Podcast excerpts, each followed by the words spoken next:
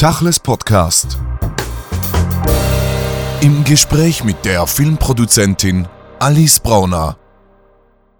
Also dann in Berlin heißt das neue Buch, das Alice Brauner über ihre Eltern Arthur und Maria Brauner geschrieben hat, ein wunderbares Zeitepos über Filmgeschichte, aber auch jüdische und Zeitgeschichte. Alice Brauner, dieses Buch hätte vielleicht heißen können, bis bald in Hollywood. Wieso ist es dann Berlin geworden?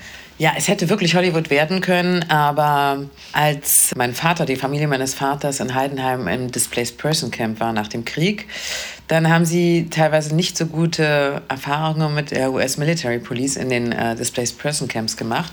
Und dann kam Ben Gurion, der ja eine Reise durch die ganzen Displaced Person Camps in Deutschland gemacht hat und hat eine brennende Rede gehalten für Israel, also für damals noch Palästina.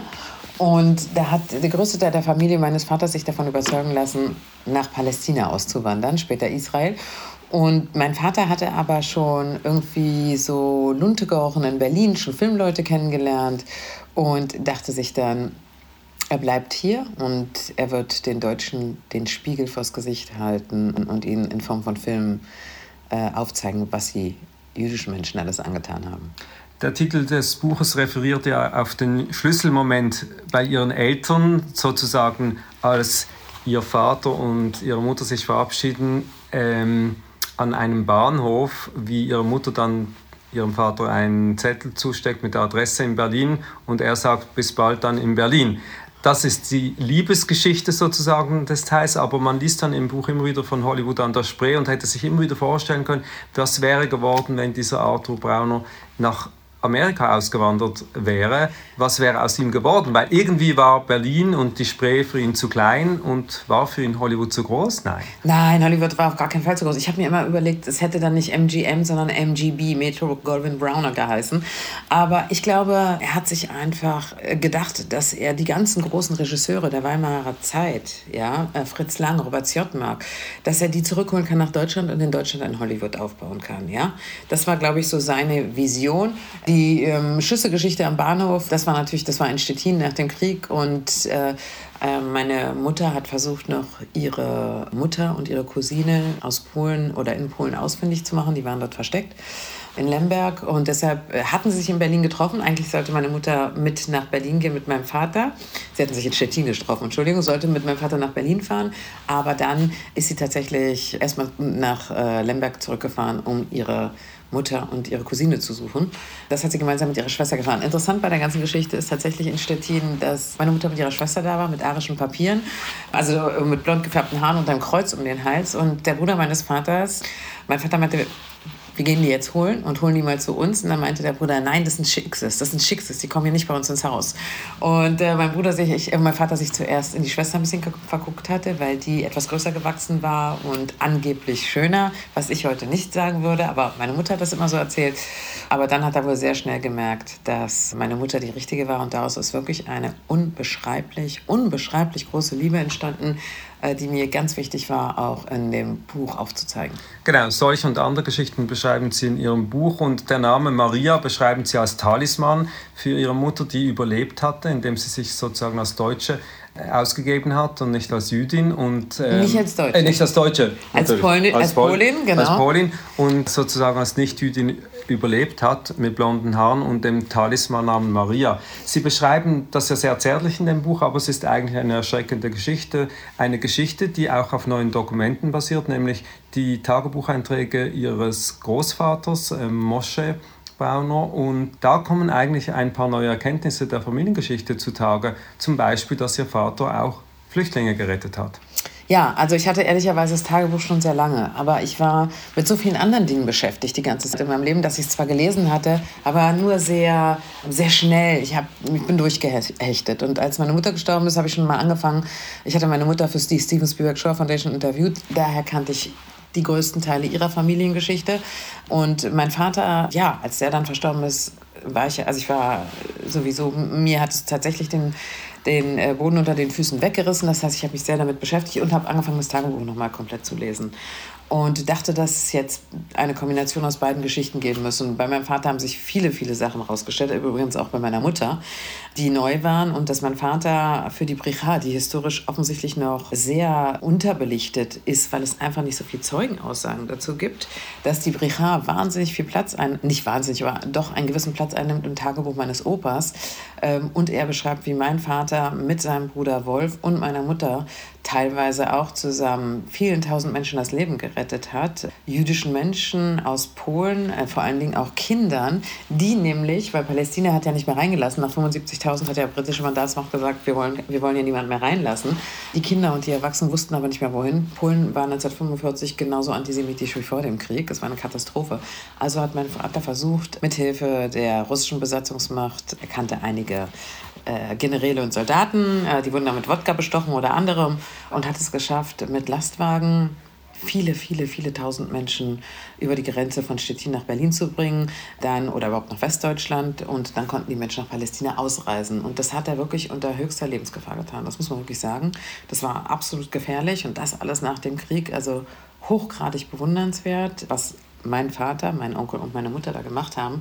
Insofern, also das hat mich, also das ist unglaublich, weil er uns das nie erzählt hat. Also wenn es nicht im Tagebuch gestanden hat, ich hätte es nie erfahren. Und interessanterweise bei der Gesamtrecherche hat sich dann herausgestellt, das hat meine wunderbare Co-Autorin herausgefunden, Heike Kronemeyer, die ist so erwähnenswert wie niemand anders hier, dass ein anderer Überlebender, der das miterlebt hat, das in seinem Buch geschildert hat. Und dass man meinem Vater gar nicht genug danken kann dafür. Und mein Opa hat geschrieben, dass ihn in Stettin alle nur König Arthur genannt hätten, weil er so vielen Menschen nochmal nach dem Krieg das Leben gerettet hat. Sie schreiben im Epilog von dieser Begegnung Ihres Vaters während eines Festes bei, in der Bar Iwuschka, wo ihr oft äh, gefeiert habt, wie Sie ihn konfrontieren und ihm sagen, warum erzählst du immer über alles, aber nicht über deine Lebensgeschichte. Äh, und das wird dann irgendwo auch die Geschichte des Buches. Das war der Glamour, den man immer in der Öffentlichkeit gesehen hat von Arthur Brauner, äh, in der medialen Öffentlichkeit, der Filmmogul. Er war natürlich ein Film-Nerd, das steht auch im Buch. Er hat schon in Lodz damit begonnen und wollte eigentlich deswegen auch äh, nach Berlin in, in den amerikanischen oder den russischen Sektor, je nachdem. Aber diese Geschichte, diese harte Zeitgeschichte des 20. Jahrhunderts, der Holocaust, die Verschleppungen, die Krankheiten, das Gefängnis ihrer Mutter, all das ist für die Öffentlichkeit doch sehr neu, wenn man das so liest, obwohl ihr Vater schon eine Autobiografie geschrieben hat. Da steht aber nichts drin. Genau. Seine, sehr, sehr wenig. Nur seine, seine Western-Geschichte, da wie er sich einmal das Leben gerettet hat. Genau, da steht eben nichts drin. Jetzt kommt ein ganz neuer Arthur Brown oder ein anderer oder eine andere Facette in die Öffentlichkeit einer, der auch gehadert hat mit diesem Deutschland und es interessiert natürlich die Leser, was hat ihn am Schluss bleiben lassen in diesem Deutschland, wenn man das alles gelesen hat? Das haben wir lange diskutiert. Also erstmal waren meine beiden El meine Eltern zusammen ja Grundoptimisten. Meine Mutter hätte Deutschland nicht verlassen wollen, unter keinen Umständen. Mein Vater hat mal gesagt, wir gehen in die Schweiz oder da. Aber wo hätte man hingehen sollen? Es hat sich aber herausgestellt, dass er tatsächlich also lange Zeit an die Bundesrepublik geglaubt hat und auch an die Demokratische Bundesrepublik und an einen nicht sehr starken Antisemitismus. Also er dachte, dass er genügend Überzeugungsarbeit geleistet hätte mit seinen Filmen, aber natürlich auch andere, der Zentralrat der Juden in Deutschland und so dass Antisemitismus wirklich auf ein Minimum reduziert werden konnte. Und seine Meinung hat sich 180 Grad gedreht nach der Wende. Da meinte er, jetzt kommt wieder alles hoch, äh, jetzt kriechen die ganzen Ratten aus ihren Löchern offensichtlich, die äh, sich vorher nicht getraut haben und jetzt traut man sich wieder alles zu sagen. Das hat ihn zunehmend deprimiert, aber es gab niemals eine Alternative zur Auswanderung. Er hat ein paar Mal gesagt, er will hier nicht mehr bleiben, aber wohin hätte man denn gehen sollen? Das wurde auch oft genug diskutiert. Er war wirklich, wirklich zunehmend enttäuschter. Und als wir dieses schreckliche Erlebnis hatten auf dem Medientreff äh, bei Manfred Schmidt im Hotel Interconti, das war das, ich, ich, kann mich gar nicht mehr genau an das Jahr erinnern, da, als man uns gesagt hat oder mir gesagt hätte, ihr Juden habt den zweiten Holocaust verdient und ich darf das sagen, ich habe eine jüdische Großmutter, die Person, die das gesagt hat, deren Namen ich nicht nennen möchte, aber eine Frau eines sehr berühmten Politikers in Deutschland, die sich dann zwei Jahre später entschuldigt hat, aber es war schon alles zu spät. Da hat mein Vater und wir dann und, und wir an einem Tisch saßen mit sehr vielen prominenten Leuten und keiner was gesagt hat. Da wussten wir, in welcher Zeit wir wieder angekommen sind. Aber das war nicht die einzige deprimierende Geschichte, weil das ganze Filmbusiness, die Filmkarriere ihres Vaters hat ja schon deprimierend begonnen mit dem Film Moritori, der ja eigentlich vom deutschen Publikum abgelehnt wurde. Vielleicht war er einfach zu früh. Das war eigentlich eine kongeniale Verfilmung mit äh, Kinski in der Hauptrolle wo er schon versucht, eine neue oder eine Sprache für die Darstellung des Holocaust zu finden. Aber er kommt da nicht weiter und da äh, kommt eine interessante Passage im Buch, wie Sie schreiben, dass auch dort in diesem Film weist er den Deutschen nicht die Kollektivschuld zu, sondern er macht explizit klar, es gab die Nazis und es gab die Deutschen. Ist das seine Haltung, die er durchgezogen hat dann? Also ähm, die ersten Sätze, mein Opa, also sein Vater, beginnt das Tagebuch äh, mit den beiden Sätzen, ich kann nicht ein ganzes Volk dafür verurteilen, dass es einzelne Verbrecher darunter gibt. Ich habe gelernt, dass es jedem Volk gute und schlechte Menschen gibt. Und das war ganz sicher die Maxime der Familie. Sie haben also keine Kollektivschuld zugelassen äh, oder wollten es nicht als Kollektivschuld sehen. Und ich hatte manchmal das Gefühl, dass meine Eltern die Polen als fast noch schlimmer empfunden haben. Nein, natürlich Hitler hat, angef hat angefangen und mein Vater hat übrigens das Wort Holocaust komplett abgelehnt. Er meint, es verharmlost alles. Das ist ja entstanden, weil die amerikanische Fernsehserie dann rübergeschwappt ist nach Deutschland. Er hat es immer Ausrottung, Ausrottung und Vernichtung der Juden genannt. Ausrottung und Vernichtung der Juden, wie Raul Hilberg, die Vernichtung des europäischen Judentums. Aber auch er hat tatsächlich, genau wie auch meine Mutter, beide aus aus ihrem Grundverständnis für ein positives Leben heraus äh, haben nicht alle pauschal und kollektiv verurteilt. Ihr Vater war ja ein Mann der klaren Worte und auch der klaren Taten. Und wenn man das Buch liest, gibt es einige Passagen, wo man denkt, wieso hat er so entschieden und nicht anders? Weil sonst ist ja immer so klar. Zum Beispiel, wenn es darum ging, mit ehemaligen Nazis oder mit, wie soll man das sagen, Sympathisanten ähm, oder Mitläufern zusammenarbeit, zusammenzuarbeiten im, im Film. Da Mit war er ganz klar. War er ganz klar. Bei anderen, bei den Ausnahmen wie Heinz Rühmann, war, war er auch klar, aber er hat trotzdem mit ihm. Ja, Moment, warum war er klar? Also, wer das Buch aufmerksam liest, äh, der weiß, äh, dass er deshalb klar war, dass zwar Heinz Rühmann auf der einen Seite mit den Nazis kollaboriert hat, er hat gespielt, auf der anderen Seite dadurch die Möglichkeit hatte, seine jüdische Frau nach Stockholm zu schicken, wo sie dann wieder geheiratet hat und ihr äh, das weiter Weiterleben zu ermöglichen. Er hat sie finanziert und das hat mein Vater ihm sehr hoch angerechnet. Also im Prinzip hat er seine Verbindung zu den Nazis, klar, es ging auch um seine Karriere, aber seine Verbindung zu den Nazis mit dazu genutzt, um seiner jüdischen Frau das Leben zu retten. Das haben nicht alle getan. Aber worauf ich hinaus will, wir wissen ja aus anderen Branchen, dass dass Deutschland nach 1945 war ein Deutschland voller ehemaliger Nazis. Man kommt gar nicht um sie herum und sicher nicht im Filmbusiness kann man Karriere machen. Wie, wie ist er dann mit seinem Trauma, das Sie ja so eindringlich beschreiben im Buch, da zurechtgekommen? Wie waren denn die Nächte von Arthur Brauner in den 60er, 70er Jahren, wenn man auf der einen Seite versucht, äh, erfolgreich zu sein in Deutschland, auf der anderen Seite weiß, da sind immer noch diese Leute rundherum, äh, die Nein, zu den also, Tätern gehören? Als er angefangen hat, wusste man bei vielen nicht, konnte man ja noch gar nicht, die Aufarbeitung hat da gar nicht stattgefunden, wusste man bei vielen noch gar nicht, hatten sie mit den Nazis kollaboriert, waren sie Mitläufer oder waren sie sogar äh, ähm, ja, von der moralischen Seite her im Widerstand. Ja? Also nicht, dass sie im Widerstand gekämpft hätten, aber ein, einfach Gegner der Nazis. Und äh, das kam ja erst später und später und später mit der Zeit. Mein Vater hat sich komplett dagegen verwehrt, äh, mit Menschen zusammenzuarbeiten wie Hildegard Knef oder Marika Röck, äh, die ähm, entweder mit Nazis zusammengearbeitet hatten oder sogar langjährige Liebschaften hatten mit Nazi-Bunzen. Er hat sich komplett dagegen verweigert. Also 50er, 60er Jahre äh, äh, hat er wirklich versucht, mit Leuten zusammenzuarbeiten, äh, die nichts damit zu tun hatten. Und wie gesagt, er hatte das Gefühl zu dieser Zeit, dass tatsächlich irgendeine Art von Aufarbeitung stattfindet. Ja, dann kam die 68er-Generation, aber für ihn, er, er konnte seine Filme machen. Er hat zwar damals noch Zeugin aus der Hölle war noch so ein Film. Äh, er hat wenige Filme gemacht, die sich damit thematisch damit auseinandergesetzt haben, weil er mit Morituri einfach äh, so untergegangen ist, äh, finanziell vor allen Dingen auch. Also hat er sich auf die ganzen Unterhaltungsfilme konzentriert. Peter Alexander, Katharina Valente, er hat die Mabuse-Filme gemacht, er hat wunderbare Karl-May-Filme gemacht, der Schutsch hat Aztekenwinde und Deutsche Talent im Teil der Toten, er hat die Mabuse-Reihe gemacht. Also er hat äh, Edgar Wallace, Brian Edgar Wallace, er hat so viele Unterhaltungsfilme gemacht, denn letztendlich ging es ja auch um seine Leidenschaft für den Film und tolles Geschichten erzählen. Und erst später, als er finanziell komplett etabliert war, hat er sich den Luxus herausgenommen, all die Geschichten zu erzählen die ihm auf der Seele lagen, die ihm im Herzen waren, wo er wusste, wenn er jetzt finanziell Schriftbruch erleidet mit dem Film, macht ihm das nichts mehr aus, weil er schon ganz anders seine Finanzen gesichert hatte. Ja? Also insofern hat er das immer machen wollen, aber er wusste, damit kann er seine Familie nicht ernähren.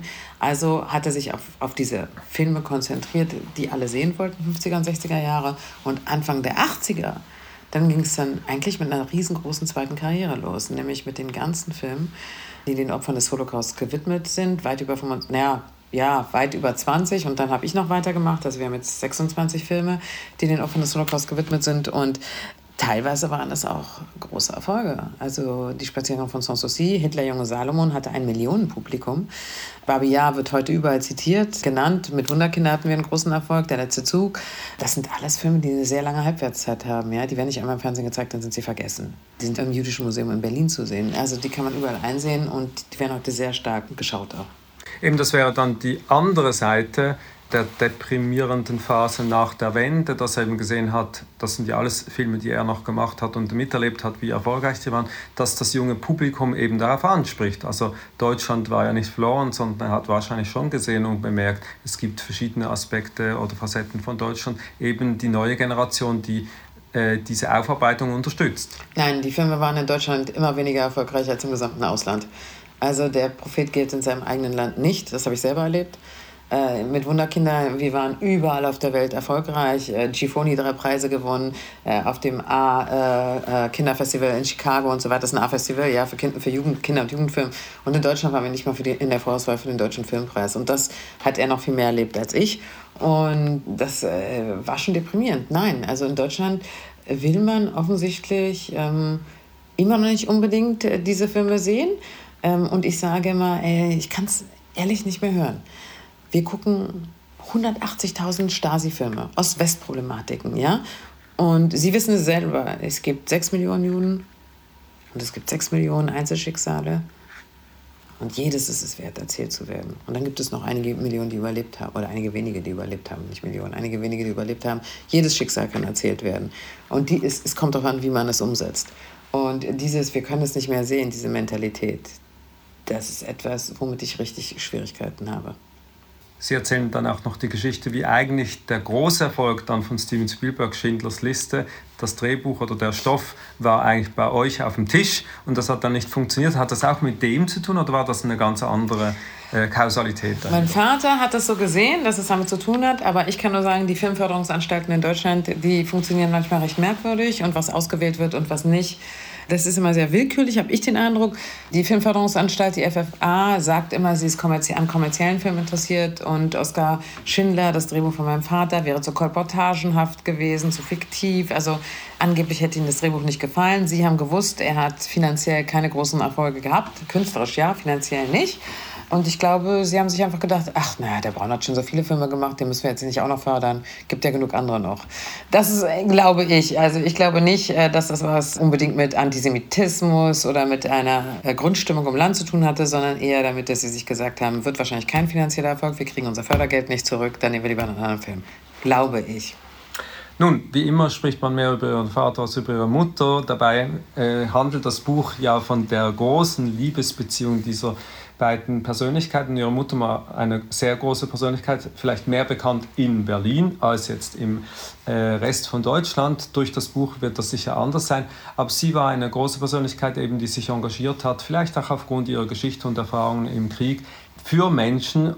Wie würden Sie sie beschreiben? Weil wir kannten sie alle von außen, eine harte Person, aber eine sehr zärtliche Frau und zugleich eine sehr willensstarke Frau. Wie war sie so als Mutter? Der beste Mensch, den man sich vorstellen kann, die beste Mutter. Wir waren extremst eng miteinander verbunden. Man hört schon an meiner Stimme, dass ich damit Schwierigkeiten habe.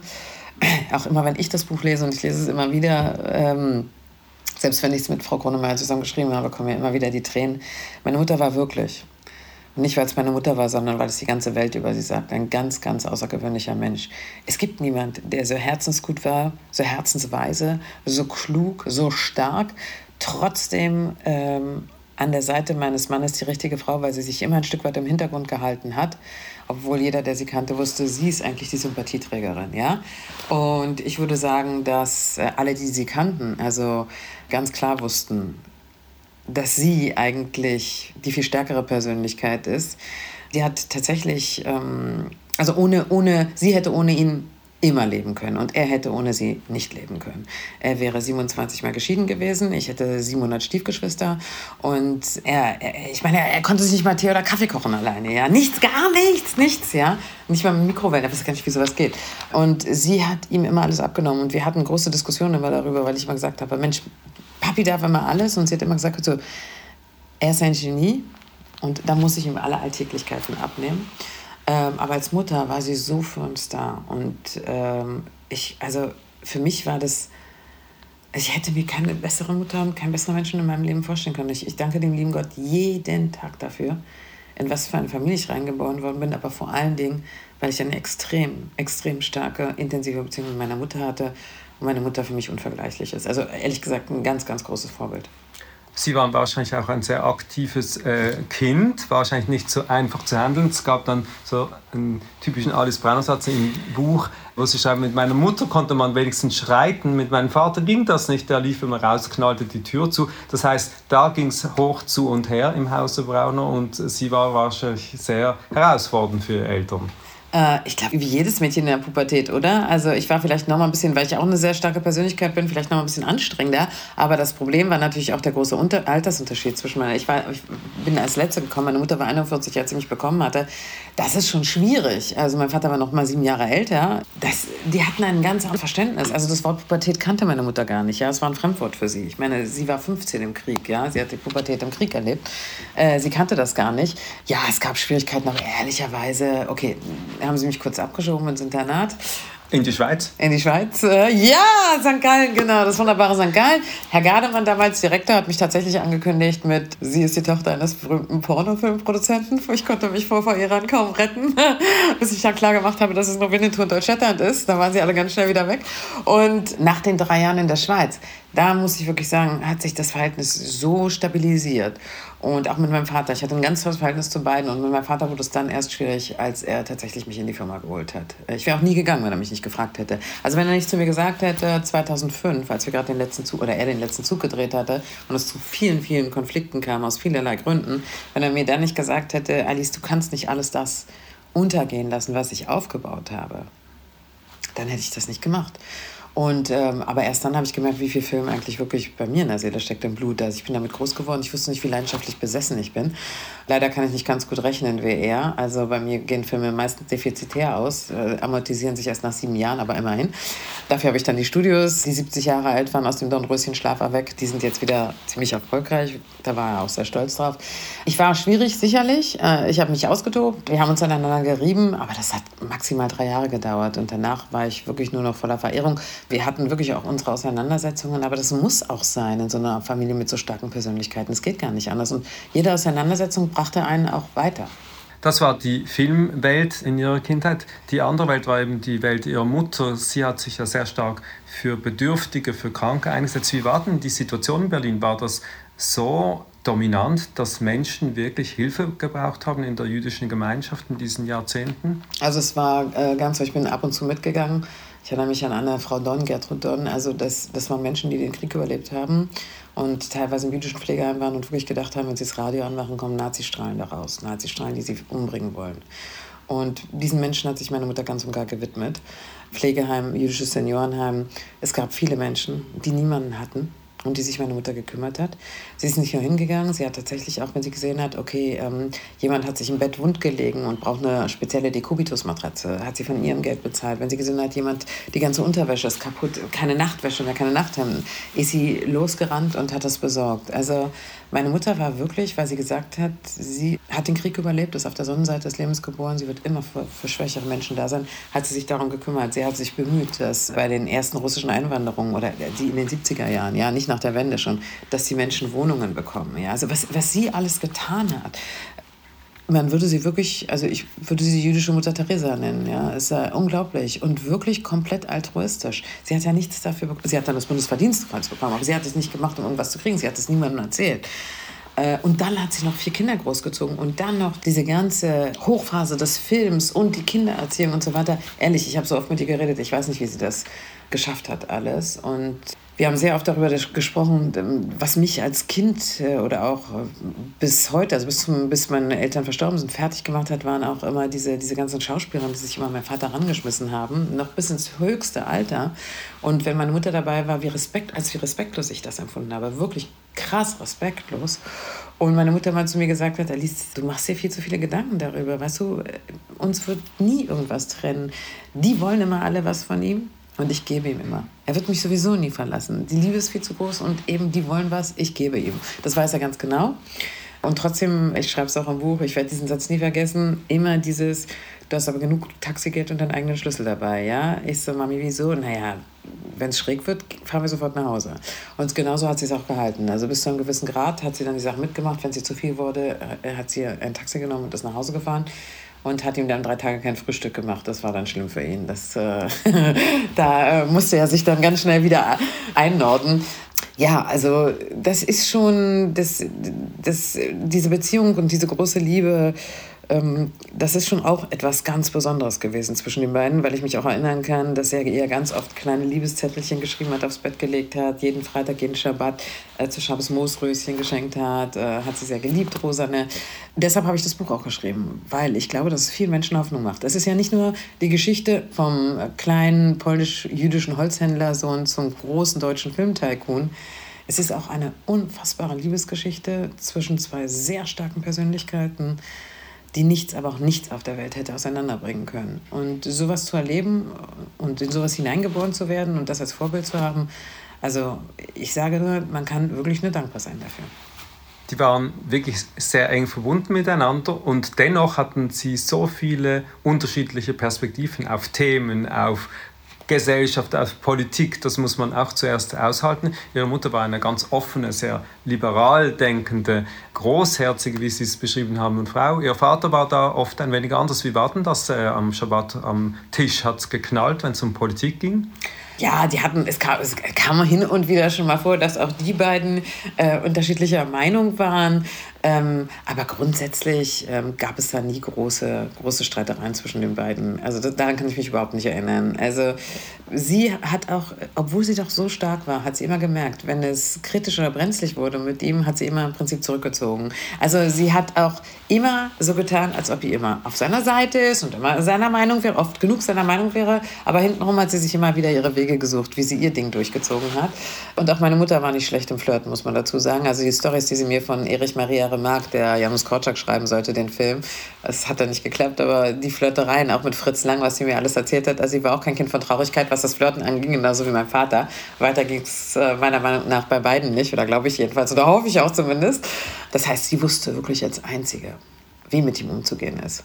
Also sie war die Einzige, die ihn im Griff hatte, das muss man schon sagen. Und sie war auch die Einzige, auf die er gehört hat.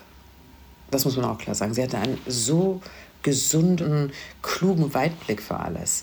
Äh, und er hat ähm, viel emotionaler reagiert immer äh, und sie war die viel rationalere eigentlich, ja. Und hat ihm sehr oft erklärt, wie er was anzugehen habe, gerade im zwischenmenschlichen Bereich. Und da hat er tatsächlich sehr stark auf sie gehört. Und ich finde, die beiden haben auch in der bundesrepublikanischen Gesellschaft einfach einen prägenden Eindruck hinterlassen. Ähm, äh, nicht nur mit den Filmen, auch mit der ganzen Wesenart. Wie gesagt, meine Mutter hat das Bundesverdienstkreuz bekommen. Sie wurde hoch anerkannt. Sie war bis zu ihrem Tod Patientenfürsprecherin im jüdischen Krankenhaus in Berlin. Man wollte sie nicht gehen lassen. Bis zu ihrem Tod nicht, weil sie so hoch geschätzt wurde von allen Menschen. Und mein Vater hat ja schon hier und da verbrannte Erde hinterlassen. Ähm, aber er wurde halt hochgradig respektiert. Und das ist eine so seltene Kombination, ja, dass ich einfach, dass ich es ganz wichtig fand, das festzuhalten für die Nachwelt, nicht nur für unsere Familie, sondern auch für die Nachwelt. Man schöpft so viel positive Lebensenergie aus diesem Buch. Und ich habe es auch nicht gemacht, um Geld auf dem Rücken meiner Eltern zu verdienen. Die gesamten Erlöse werden an zwei Institutionen gespendet, mit denen wir sehr eng zusammenarbeiten. Yad Vashem Jerusalem und auch das Deutsche Filmmuseum in Frankfurt, in dem das Arthur Brauner Archiv beherbergt ist. Eben ihre Eltern waren ja über Jahrzehnte fast nicht wegzudenken aus dem gesellschaftlichen Leben in Deutschland. Dieses Buch gibt ganz neue Einblicke auf das Leben, auf die Geschichte der beiden. Am Schluss beschreiben sie dann, wie stark ihr Empfinden war, als ihr Vater gestorben ist, der nach ihrer Mutter gestorben ist, nämlich dass sozusagen der Schutzschirm weggetreten ist aus ihrem Leben der Löwe, der die Familie immer so beschützt hat. Ja, wobei ich sagen muss, dass äh, der Tod meiner Mutter für mich noch viel schlimmer war. Denn bei ihr kam es so komplett unerwartet. Mein Vater war über 100. Wir haben, man hatte irgendwie den Gedanken, irgendwann wird es passieren, obwohl wie es passiert, das war tragisch genug. Aber bei ihr, alle haben gedacht, sie wird mindestens 120. Sie war so fit und so gesund und hat so gesund gelebt. Ja? Das Schicksal hat einen bösen Streich gespielt. Oder es war vom Schicksal so gewollt, damit sie nicht sehen muss, wie er seine ganze Kraft verliert, zum Schluss im Rollstuhl saß, nicht mehr laufen konnte. Ich glaube, das hätte sie niemals verkraftet. Dieser starke Mann, dieser Löwe. Und bei ihr war es dann doch viel schlimmer. Ich muss sagen, ich saß wirklich acht Stunden an ihrem Bett, habe ihre Hand gehalten und sie wirklich vom Diesseits ins Jenseits begleitet. Das war schrecklich, aber im Nachgang sehr, sehr gut. Sie war nicht alleine, ich habe die ganze Zeit die Hand gehalten und beim Vater war ich nicht da, weil keiner damit auch da zu diesem Moment, also an diesem Tag, an diesem Wochenende nicht damit gerechnet hat.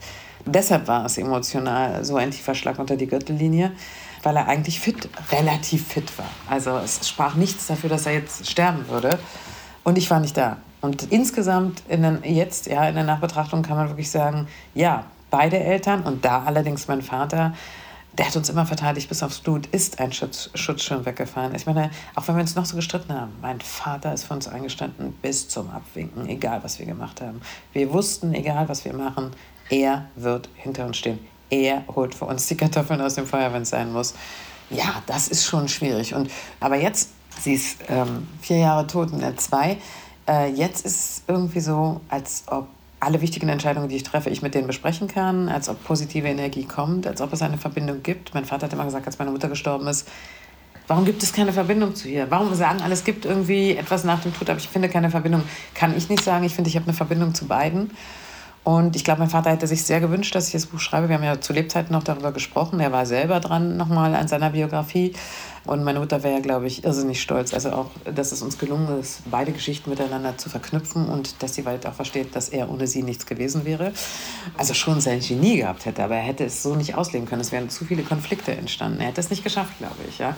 Und insofern ist das auch für uns alle, für meine Söhne, für meinen Mann, äh, für meine Nichten, ist es einfach ganz toll, dass jetzt auch die Geschichte für ihre Kinder und Kindeskinder und so weiter da ist. Dass man die Geschichte kennt. Auch meine Cousinen, mein Onkel, äh, meine Tante, die sind sehr glücklich, dass das aufgeschrieben wurde und für die Nachwelt so erhalten bleibt. Sie haben sich beruflich emanzipiert von Ihrem Vater. Sie haben alles in neue Richtungen geleitet. Sie haben erfolgreich Studios aufgebaut. Sie haben es vorhin erwähnt. Wir haben begonnen. Äh, renoviert, nicht äh, aufgebaut. Ja, saniert äh, und saniert, nur ja. Renoviert, erweitert. Aber aus dem Dornröschenschlaf äh, weg. Ja. Dornröschen, Sie sind in die Streaming-Welt äh, gegangen. Sie machen eigene Filme, heute sehr erfolgreich. Am Anfang haben wir gesagt, warum heißt das Buch nicht also dann in Hollywood? Vielleicht hätte das seine Biografie werden können. Am Schluss, wenn man das Buch gelesen hat, fragt man sich auch, warum hat es nicht geheißen, also dann in Jerusalem? Gab es irgendwelche Momente, wo er sich gesagt hat, jetzt gehen wir nach Israel? Er war ja ein großer Unterstützer von Israel. Interessanterweise wollte er das niemals in der Öffentlichkeit äh, benannt äh, wissen. Also er hat das niemals nach außen getragen. Er war ein großer Unterstützer von Israel, weil die größten Teile seiner Familie in Israel gelebt haben. Er liebte Israel, aber nicht zum Leben. Das war ihm zu viel Balagan. das war ihm zu orientalisch. Äh, da ist er ein bisschen jäckischer orientiert gewesen. Alles musste seine Ordnung haben, vor allen Dingen meine Mutter. Deshalb kam mein Leben in Israel nie in Frage, aber er war sehr, sehr oft dort und äh, hatte immer eine sehr enge Beziehung zu Israel. Klar, seine Eltern, er hat seine Eltern vergöttert und die haben ja in Tel Aviv gelebt. Äh, heute leben ja, ich weiß nicht wie viele, über 100 Brauners, äh, die sich äh, mit OW schreiben, Browner, äh, teilweise äh, leben ja da. Und es leben ja, glaube ich, viel mehr Brauners in Israel als in, in Deutschland. Da hat er schon, also das fand er toll und er hat sie, vor allem meine Familie, meine ganzen Cousins, die auf die Yeshiva gegangen sind, der hat gesagt, die halten das geistige, religiöse Judentum aufrecht und die hat er wahnsinnig unterstützt, aber er hat niemals darüber geredet. Und ich kann nur sagen, dass ich sein Vermächtnis, das Vermächtnis von beiden, aber im filmischen Bereich sein Vermächtnis, unbedingt weitertragen möchte. Ich möchte mich niemals mit ihm messen. Der Mann war ein Genie, aber ich möchte trotzdem das weiterführen, was er, was er geschaffen hat. Und wir sind in diesem Jahr am 16. September im 75. Jahr unseres Bestehens, ein großes Jubiläum, was, wenn Corona nicht wäre, wir auch sehr groß gefeiert hätten. 70 Jahre haben wir in den Studios sehr, sehr groß gefeiert. Es wird ein neuer Katalog mit den neuen Filmen, ein aktualisierter rauskommen, ganz toller, wo man auch also alle Filme findet und Kondolenzschreiben zu meinem Vater von Frankfurt der Steinmeier oder Heiko Maas oder Frau Dr. Grütters. Das machen wir zum Jubiläum ähm, und ich hoffe wirklich sehr, dass das noch die nächsten 50 Jahre oder noch länger weitergeht, dass vielleicht meine Söhne irgendwann doch die Leidenschaft äh, dafür bekommen. Ich, bei mir war es ja auch erst recht recht spät. Ich bin ja eigentlich ausgebildete Journalistin. Das würde ich aber wirklich weiter gerne so weiterführen und im Sinne meiner Eltern. Und dafür gibt es jetzt auch schon wieder ein paar tolle Projekte. Wir machen mit dem WDR für die ARD, äh, entwickeln wir Werner von Braun, diese ambivalente Persönlichkeit immerhin Erfinder der V2-Raketen im Zweiten Weltkrieg, aber eben auch der Apollo, die zum Mond geflogen ist, mit Buzz Aldrin und den anderen drin. Das wird hoffentlich sehr spannend, soll eine achteilige Serie werden. Ja, ich hoffe wirklich, dass wir weitermachen können und dass es uns mindestens weitere 75 Jahre gibt. 75 Jahre CC-Films in Berlin, die letzte unabhängige Filmfirma. Schreiben Sie im Buch oder haben Sie. Nein, ich habe die letzte unabhängige Filmfirma, die noch aktiv produziert. Ah, die noch aktiv produziert. produziert. Es gibt natürlich noch unabhängige Filmfirmen. Wie viele es gibt, die von einer Frau geleitet werden, weiß ich allerdings nicht. Aber wie in allen Bereichen konsolidiert sich das auch im Filmgeschäft brutal. Also es zieht sich, die Konzerne kaufen immer mehr kleinere Filmfirmen auf, es konzentriert sich immer mehr auf die Konzerne. Und man muss schon knallhart sein, um da durchhalten zu können. Also dann in Berlin das Buch von Alice Brauner über die Geschichte ihrer Eltern, erschienen im S. Fischer Verlag. Dankeschön, Herr Kugelmann. Tachles Podcast.